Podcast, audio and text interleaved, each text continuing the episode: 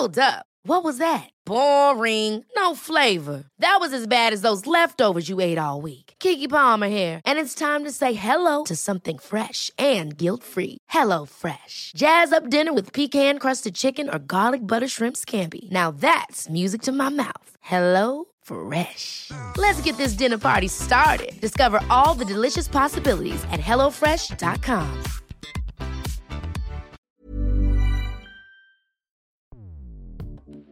Escuchas. Escuchas. Escuchas un podcast de Dixo. Escuchas, Escuchas Bien Comer con Fernanda Alvarado. Bien Comer desmiente los muchos mitos y erróneas ideas que se tienen sobre dieta correcta y estilo de vida saludable. Y va a depender precisamente de cómo envejezcamos cada uno, ¿no? Por eso aquí un tema que se me hace muy importante es hablar de la promoción de un envejecimiento saludable y promoverlo realmente desde edades cortas, o sea, no empezarnos a preocupar por esto a partir de los 30 o de los 40, El envejecimiento está relacionado con distintos cambios físicos que incluyen pérdida de masa muscular, gastritis, afección de los sentidos, pérdidas dentales, en fin, cambios que modifican la manera en que nos alimentamos, lo que puede propiciar algunas deficiencias nutrimentales. Para platicar del tema me acompaña Mariana Orellana. Ella es maestra en nutrición clínica, cuenta con una trayectoria de 10 años como profesora de distinguidas universidades a nivel nacional y es directora y fundadora de la empresa Leven Salud, Nutrición y Bienestar Integral.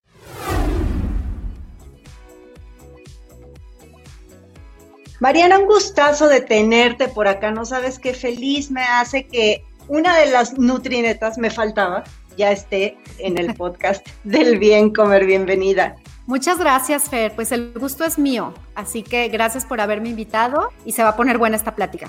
Por supuesto que sí, porque además es un tema, como lo comencé diciendo, del que poco hablamos. Como que todo el mundo hablamos de la nutrición y todo el mundo lo refleja en el bajar de peso, pero nadie sabe que lo que comes pues al tiempo pagas la factura y bueno, todas estas consecuencias que se pueden tener cuando uno llega a la tercera edad, ¿no? Ahora, la primera pregunta que te hago es, ¿tenemos que comer distinto de acuerdo a cada etapa de la vida? Creo que las bases de una alimentación saludable serían las mismas para cualquier etapa de la vida, ¿no? Y probablemente tú ya has tenido entrevistas donde han platicado otras etapas, embarazo, eh, la etapa infantil, menopausia, etcétera. Y las bases, te repito, son las mismas porque una alimentación sana pues va a ser la misma para todos, ¿no? En cualquier etapa de la vida. Lo que sí puede cambiar son algunas condiciones propias de cada etapa, ¿no? Y que entonces también van a demandar ciertas adaptaciones que tendrán que hacerse a la dieta o eh, ciertos nutrimentos que tal tendrían que priorizarse de acuerdo a la edad. Eso sería lo que sí cambiaría, pero las bases de una alimentación saludable seguirían siendo las, las mismas. A ver, y como para nada más la gente que nos escucha, ¿una dieta saludable refiere? Esa es una muy buena pregunta. Van a encontrar ustedes muchos patrones de alimentación, ¿no? Y ahí de repente hay confusión porque ahorita escuchamos hablar de dieta vegana, eh, de alimentación basada en plantas, de ayuno intermitente, de dieta cetogénica, de dieta mediterránea, de dieta DASH. Entonces son tantos patrones, tantas dietas que como tú dices, bueno, ¿y cuál es la buena o cuál es la saludable, no? Yo realmente viéndolo con ojo crítico toda esta información, me he dado cuenta, hay dos patrones que sí, sin lugar a duda, la mayoría de los autores coinciden en ser los patrones más saludables y ahí se encuentran, por ejemplo, la dieta DASH,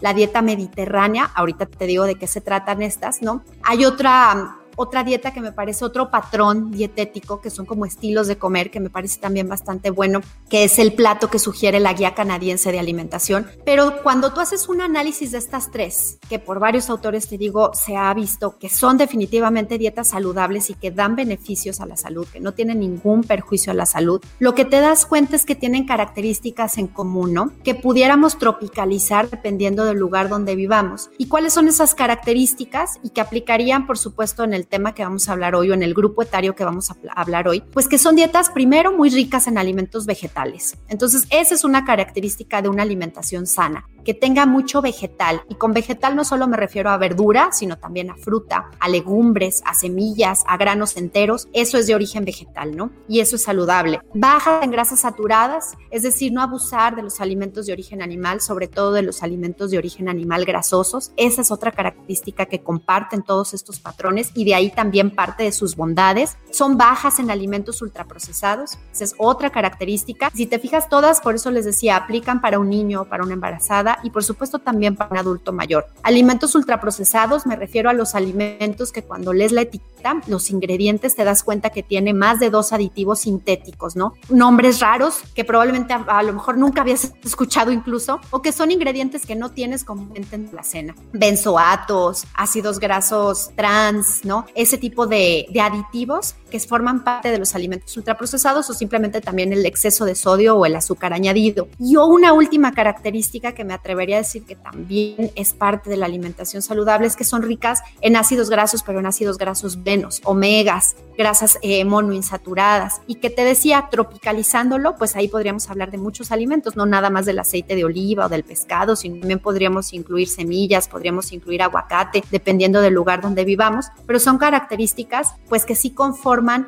a los principales patrones de alimentación que han demostrado ser patrones altamente saludables y altamente benéficos para la prevención de enfermedades y para el mantenimiento de la salud en general. A eso me refiero con alimentación saludable. Muy bien. Oye, y a ver, una pregunta que le hago a todos. ¿Aquí entran los lácteos? Sin entrar muy en eh, detalle porque es camisa de once varas y es tema muy amplio. ¿Entran los lácteos en esta alimentación saludable? Sí, de hecho en la dieta mediterránea se contemplan en poca cantidad, pero se contemplan, en la dieta DASH también se contemplan y en el patrón de alimentación canadiense también se pueden consumir los, los lácteos. Sin embargo, bueno, no son la única fuente de calcio, de vitamina D y como te decía, dependiendo también ya de la situación individualidad, eh, individualizada de cada paciente, hacer otro tipo de recomendaciones, ¿no? Pero en estos patrones si la respuesta es así cortita, sí o no, pues la respuesta es sí, o sea, sí, sí pueden entrar los lácteos. Oye, y hablando ya de, del adulto mayor, ¿a partir de qué edad se considera adulto mayor? A partir de los 60 años. Por ahí había de repente algunas referencias que hablaban de los 65, había otras que decían que a partir de que se jubilaran, pero realmente estas como que surgían ciertas imprecisiones, entonces ya la, la definición de acuerdo a la Organización Mundial de la Salud es a partir de los 60 años que la verdad, Mariana, o sea, en lo personal, a mí alguien de 60 años, o no sé, porque ya cada vez estoy más viejita yo también, pero la verdad, alguien de 60 años no se me hace tan grande y yo creo que ahorita tenemos ya tanta información, tantos recursos, tanto todo como para que, oye, llegar a, a los 60 bien y saludable se puede, ¿no? Sí, sabes que eso yo lo pensé con mis papás. Cuando me di cuenta de la edad de mis papás, dije, wow, tengo papás adultos mayores y como que nunca lo había reflexionado porque los ves fuertes, los ves enteros, pero ya entran dentro de la clasificación y ya pueden sacar su credencial de CEN por lo mismo, porque ya son adultos mayores. Oye, pero a ver, o sea, mucha gente que se cree que ya estoy viejita y ya no puedo y demás, ¿no? A los 40 y al revés, yo conozco gente de 70 años que está, bueno, mejor que cualquier chavo de 30. Entonces, ¿cómo afectan los años a nuestras necesidades nutrimentales? Híjole, hay muchas formas en las que puede impactar el proceso de envejecimiento y va a depender precisamente de cómo envejezcamos cada uno, ¿no? Por eso aquí un tema que se me hace muy importante es hablar de la promoción de un envejecimiento saludable y promoverlo realmente desde edades cortas, o sea, no empezarnos a preocupar por esto a partir de los 30 o de los 40, sino más bien desde la infancia empezar a trabajar en un proceso de un envejecimiento saludable, porque de eso va a depender el pronóstico realmente de... Eh, cómo vamos a llegar y cuál va a ser el impacto que este puede tener en nuestra alimentación. Ahora, en términos generales, si hay condiciones que en todos los, adultos mayores se van presentando por el propio proceso de envejecimiento, ¿no? Como el deterioro, por ejemplo, de las funciones eh, cognitivas,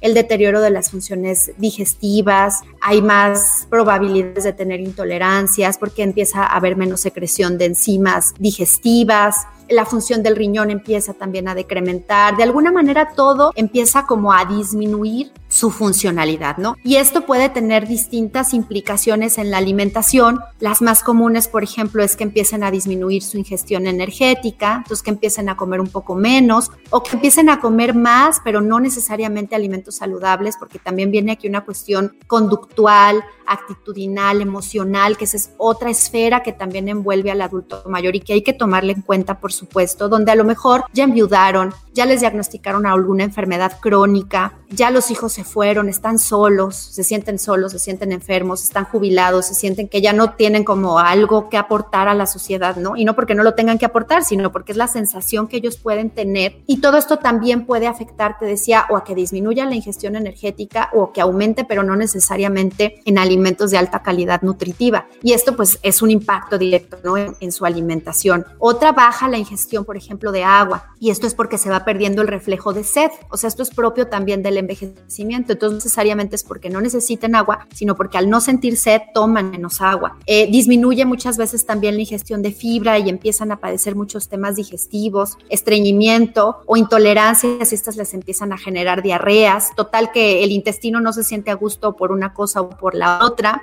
puede disminuir también el acceso a alimentos o a provisiones por temas económicos, por temas de soledad, por temas de jubilación, y este es un impacto que puede, por ende, también la calidad nutritiva de los alimentos. Muchas veces te decía, y hay una estadística que me gusta, que habla de que a partir de los 50 años, el 50% de la población va a tener por lo menos una enfermedad crónica no transmisible. ¿Cuáles son estas? Diabetes, hipertensión, que tengan el colesterol alto, que tengan ya a lo mejor la probabilidad de algún infarto, cáncer, este tipo de enfermedades. Y estas pues también van a comprometer eh, su necesidad de nutrientes, su ingesta calórica, la calidad de su alimentación, porque muchos de ellos van a estar enfermos. Otra, que si tienen una enfermedad, van a estar probablemente consumiendo algún medicamento. Y estos medicamentos también influyen en cómo se absorben los nutrientes que ellos consumen. Normalmente se absorben menos, ¿no? Y esto va también a comprometer pues sus necesidades nutricionales. Y así le podría seguir, pero hay tantas implicaciones del proceso del envejecimiento, situaciones alrededor del envejecimiento que impactan en la alimentación, son muchísimas. Pero de que la tendencia va a ser a que la persona se desnutra o se malnutra, la respuesta es sí. O sea, la mayoría de los problemas es hacia allá, incluso en personas con obesidad.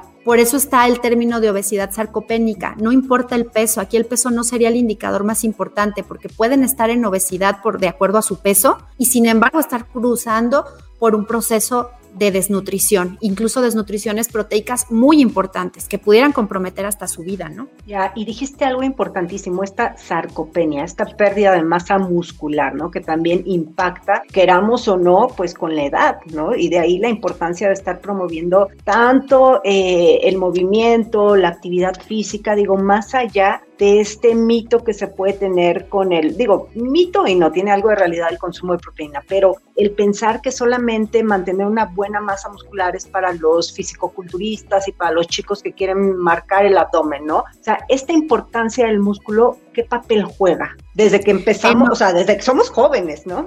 Sí, enorme. Y eso que dijiste, desde que somos jóvenes, yo hago hincapié en lo mismo. Empezar a trabajar, no diría preocuparse, porque no hay que preocuparse, ya hay mucho estrés en el mundo como para estar preocupado por algo más, pero más bien empezar a ocuparse en la masa muscular, y en la cuestión de una sana alimentación, de actividad física desde edades tempranas. Lo que se ha visto es que las personas que durante su juventud fueron activas tienen muchísimo menos problemas, por supuesto, de sarcopenia, que es como esta deficiencia de músculo, pero de una forma ya patológica importante y que puede comprometer la funcionalidad, que realmente ese es el impacto, bueno, que yo considero de los impactos más fuertes, ¿no? Si dijeras, bueno, todos se queden que tienen las piernas, las pantorrillas más delgadas, pero no queda ahí. El problema es que eso puede ponerlos en riesgo de caídas con mucho más facilidad y por ende fracturas. Puede también comprometer su funcionalidad, su capacidad de movimiento, su independencia. El decir una persona se puede bañar sola o no se puede bañar sola, puede ir al baño sola o no ir al baño. O sea, son cosas que vemos como muy básicas y que estamos muy acostumbrados todos a hacerlas sin ningún problema, pero que para un adulto mayor puede ser una misión imposible y que tiene mucho que ver con la calidad de, su masa muscular, ¿no? Y que esta, como dices, se gesta, se trabaja desde edades tempranas. Pero bueno, si no la trabajaron en edades tempranas, nunca es tarde. En el momento en que se identifique, hay que poner cartas en el asunto y como lo comentaste también, la actividad física será de las estrategias más indispensables para el mantenimiento de la masa muscular, en compañía, por supuesto, de la alimentación. Cierto, Mariana. Oye, y eh, también digo, un, lo, dijiste eh, hace ratito cuando empezábamos a hablar de todas estas consecuencias que se van teniendo, ¿no? Por el envejecimiento, pues, natural que vamos teniendo. Y una es eh, la falta de apetito, ¿no? Esta hiporexia, el, de, que los adultos mayores, digo, tanto por una cuestión emocional, como bien lo, lo comentas, por esta soledad, por el cambio en el estilo de vida, pero también hay alguna cuestión fisiológica que, que haga que los adultos mayores ya no tengan tanto apetito? Sí, disminuye el gasto energético, el gasto energético basal, independientemente de si ellos son activos o no son activos. Las calorías, para aterrizarlo ¿no? a términos más coloquiales, la cantidad de energía o de calorías que ellos van a gastar por el simple hecho de estar vivos, sus funciones vitales, respirar, eh, la función cardíaca, digestiva, etcétera, va a estar más lenta. Todas las funciones se alentecen y eso compromete el gasto energético, baja el gasto de energía y entonces también por eso puede disminuir disminuir el, apetito, fisiológica y hormonalmente hablando, ¿no? Esa puede ser otra de las causas. Oye, y no hemos tocado algo importantísimo que es también muchos adultos mayores empiezan a perder dientes. Entonces, el no poder masticar correctamente también luego hace eh, una, mejor, una menor ingestión de muchos alimentos que son necesarios, ¿no? Totalmente, es otro de los problemas muy comunes, la pérdida de piezas dentarias o a veces no pierden dientes, pero empiezan a tener muchos problemas para deglutir, que ese también tiene que ver con el proceso de, ingerir alimentos, disminuye la cantidad de salivación y eso también dificulta eh, la ingestión de alimentos y claro, todas estas son también situaciones que comprometen la calidad de la alimentación que el adulto está teniendo o las ganas incluso que les da de comer. Una geriatra escuchó una plática que me encantó porque otro de los problemas bucales bien comunes es que le salen aftas, le salen llagas en la boca, ¿no? Entonces muchas veces para un adulto mayor el comer puede ser incluso hasta doloroso. Y son situaciones que no contemplamos, que no nos sensibilizamos, ¿no? Y, que sí tendríamos que tomar en cuenta porque ahí, bueno, cambiar la consistencia en la, en la dieta va a ser importante, cambiar la temperatura de los alimentos por la cuestión del dolor va a ser importante y, podemos favorecer pues a que a pesar de esas condiciones, pues el adulto no caiga en una desnutrición, ¿no? O sea, sí se pueden hacer muchas cosas, pero hay que hacer una buena evaluación y hay que identificar qué está causando esto, ¿no? Oye, y dentro de los principales nutrimentos, digo, entiendo que como lo comenzaste diciendo, una dieta correcta aplica en todas las etapas de la vida, pero hay algunos nutrimentos en los que se tenga que poner mayor atención durante la tercera edad? Sí, yo me digo hay varios, pero yo me atrevería a decir que dos son muy importantes porque se ha visto en estudios importantes y en estudios bien diseñados que sí se tienen deficiencias muy representativas de estos dos nutrientes que voy a mencionar. Uno de ellos es la proteína, sí, la ingestión de proteína y que pues también decíamos que está muy relacionada con el tema de músculo. Las estadísticas hablan de que un alto porcentaje de adultos mayores no cubren su ingestión mínima de proteína requerida, que cuando hablamos de la mínima estaríamos hablando de eh, 0.8 gramos por kilo por día, que más o menos ya en gramaje total representaría más o menos, y que es lo de las ingestas diarias recomendadas, representaría como 45 gramos más o menos de proteína eh, al día no se cubre, o sea, la mayoría no lo cubre. Y otro de los nutrientes críticos que tampoco se cubren en la mayoría de la población es la vitamina D. Y en la vitamina D, fíjate que también no nada más es porque no la consuman en suficientes cantidades, sino porque hay otras condiciones que evitan también el buen funcionamiento de la vitamina D que consumen. Por ejemplo, uno, que disminuye la absorción intestinal, o sea, a nivel intestinal va a haber menor absorción de vitamina D. Otra, hay una manera natural que nuestro cuerpo tiene de, crear vitamina D, que es con la exposición a la luz solar a través de la piel la piel de los adultos mayores empieza a sintetizar menos vitamina D en la piel, o sea, de forma natural, a pesar de que tengan una exposición al sol y demás, van a producir menos. Y aparte, esa vitamina D también se tiene que activar en el riñón y se ha visto que también la activación que hace el riñón de esta vitamina está deficiente. Entonces, tienen muchos otros factores por los cuales la vitamina D en la parte de esta población se va a encontrar en, niveles limítrofes, es decir, al límite de, de lo que deberían de estar o por debajo de lo que deberían de estar. Y la vitamina D tiene muchas implicaciones en la salud del hueso, tiene muchas implicaciones también en la masa muscular. Eh, entonces sí sería indispensable para este grupo de edad cuidar su, su ingesta, su nivel de ingesta de vitamina D. Un dato, un dato. La pérdida de masa muscular se conoce como sarcopenia. Se estima que después de los 30 años, los adultos pierden del 3 al 8% de masa muscular por década. Y su progresión puede acelerarse en gran medida por la inactividad física y la mala nutrición. Mariana, muy interesante todo lo que nos platicas. Como conclusiones y recomendaciones finales, ¿qué te gustaría dejar a la audiencia? Actividad física.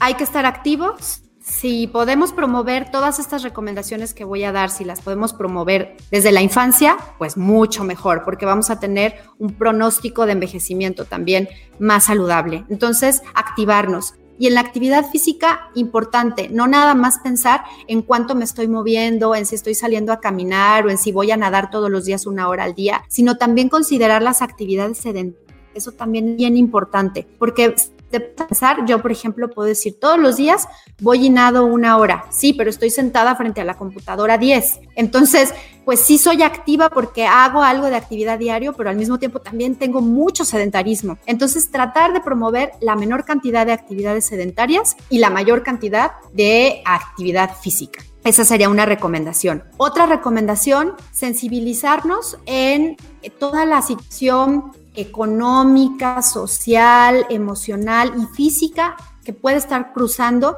un paciente adulto mayor, una persona de más de 60 años, ¿no? Lo que platicábamos, eh, si está jubilado, si tiene alguna enfermedad, todo eso va a tener un impacto, entonces concientizarnos, evaluarlo, identificarlo y ver de qué manera podemos apoyar en eso, que no necesariamente es en alimentación. Hay muchos estudios que hablan, por ejemplo, del apoyo social, como personas que empiezan a tener apoyo social y esto es desde el simple hecho de echarles una llamada y decir, y eso genera y mejora muchísimo funciones cognitivas, ingestión de alimentos, motiva para hacer ejercicio, o sea, tiene un impacto en la salud bien importante y es a través de una simple llamada, de una visita, de un interés, de un apoyo social, ¿no? Eso, sensibilizarnos en sus necesidades. Otro punto importante, cuidar el aporte de proteína, Decíamos que mínimo 45, 56 gramos de proteína, proteína al día, que eso se puede cubrir con un plato, por ejemplo, una porción de unos 80 gramos de pollo, un plato de, frijoles, ¿sí? Más o menos con esa cantidad pudiéramos cubrir por lo menos el mínimo de proteína indispensable al día. Otra cosa importante, la vitamina D que decíamos, la vitamina D la pueden encontrar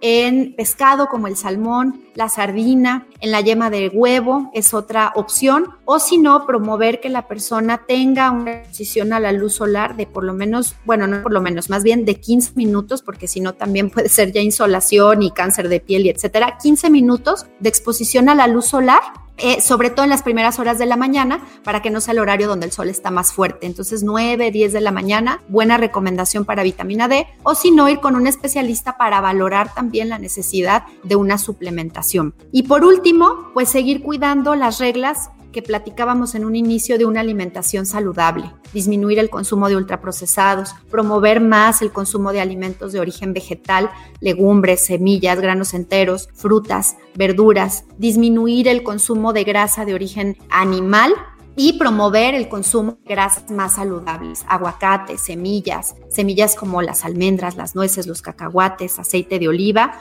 Esa sería también parte de una alimentación saludable que hay que cuidar en la edad adulta en el adulto mayor y en todas las etapas de la vida. Muy bien, y creo que aquí agregaría la hidratación, ¿no? Evitar el consumo de ah, bebidas azucaradas y también considerar pues que muchas veces confunden, o sea, no saben si, si, creen que es hambre, pero en realidad es sed porque empieza a bajar esa, esa, eh, esas ganas de estar bebiendo agua todo el día, ¿no? Entonces es uno de los problemas eh, en el adulto mayor esto, ¿no, Mariana?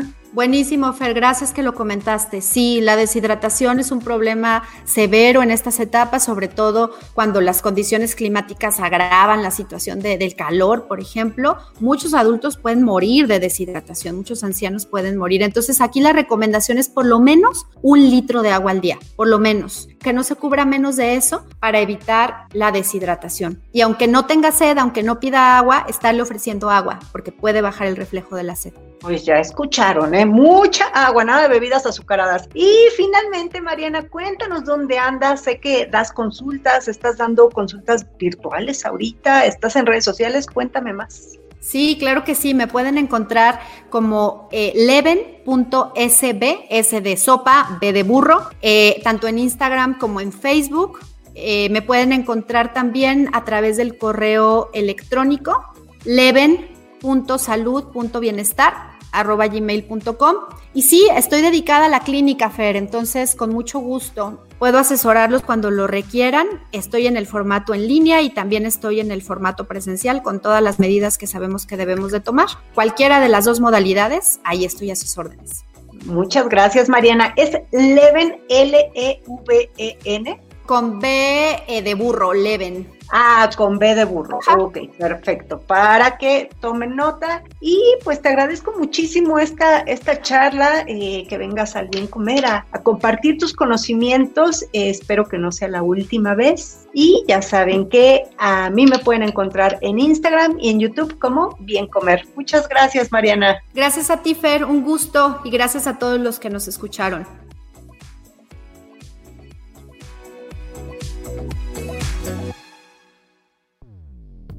Dixo presentó Bien Comer con Fernanda Alvarado. La producción de este podcast corrió a cargo de Verónica Hernández. Coordinación de producción, Verónica Hernández. Dirección General, Dani Sadia. Las opiniones expresadas en este programa no pretenden sustituir en ningún caso la asesoría especializada de un profesional. Tanto las conductoras como Dixo quedan exentos de responsabilidad por la manera en que utilizan la información aquí proporcionada. Todas las opiniones son a título personal.